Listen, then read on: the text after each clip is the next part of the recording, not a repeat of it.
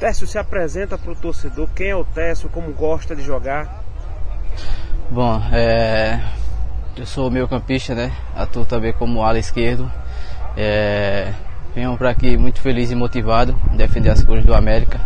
É, vou dar o melhor de mim para poder dar alegria a essa torcida americana. Na sua opinião, Técio, quais são as suas principais características, principais e melhores características dentro de campo? Eu tenho um bom passe, uma boa visão de jogo e gosto de finalizar bastante.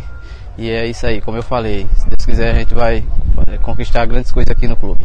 O que, você vislumbra para a temporada 2022? O América é, entra no estadual é, com a obrigação de ser campeão e vai para um campeonato brasileiro também com obrigação de acesso. Como é que você, você encara essa responsabilidade?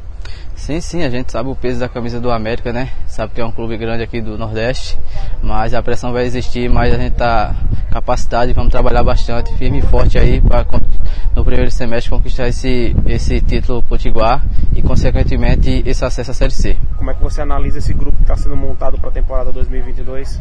Um grupo bom, um grupo jovem, né? A gente está aos poucos entrosando aí e se Deus quiser vamos dar muitas alegrias à torcida.